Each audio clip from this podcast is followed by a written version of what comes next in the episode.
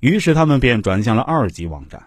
然而情况如出一辙，淘宝网的网上推广计划失败，令马云意识到淘宝与易贝的较量开始了。突然有一天，马云想了一个办法：既然易贝要控制大城市，那么淘宝完全可以避开它，到农村去开辟新道路。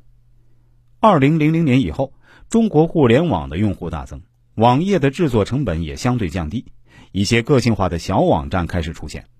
伴随着网站联盟的推广方式，这些小网站形成了一定的规模优势。更重要的是，这些小网站的报价一般都很低。于是，马云带领淘宝团队很快谈下了一批站点的广告投放权。就这样，淘宝的推广工作做得有声有色。不久，又有一些比较大的网站开始关注淘宝。凭借站长联盟的推广方式，淘宝在宣传上也取得了一定的成效。然而，马云还是希望与一线的门户网站合作。在一次互联网高峰论坛上，马云与老朋友搜狐公司的董事局主席兼首席执行官张朝阳进行了一番交流。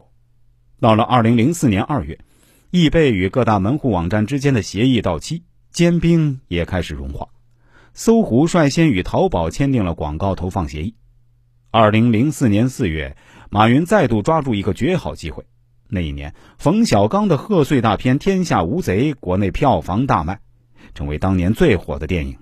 当时，为了应对易贝的全面封杀，马云不惜投资一千万元参与《天下无贼》的宣传推广。《天下无贼》这部电影，相信小伙伴们都看过，拍的确实很不错。于是，从广告贴。海报宣传到电影上映前的新闻发布会，淘宝一下子赚尽风头。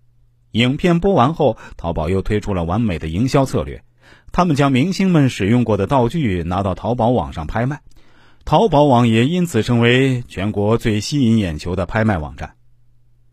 二零零四年九月，为了实现易贝在全球技术平台的整合，易贝易趣决定将国内平台与国际平台正式对接。然而，在易趣向易贝国际网转型的过程中，国内的许多用户开始大规模的转移，这些用户一时间无法适应业务模式的转变。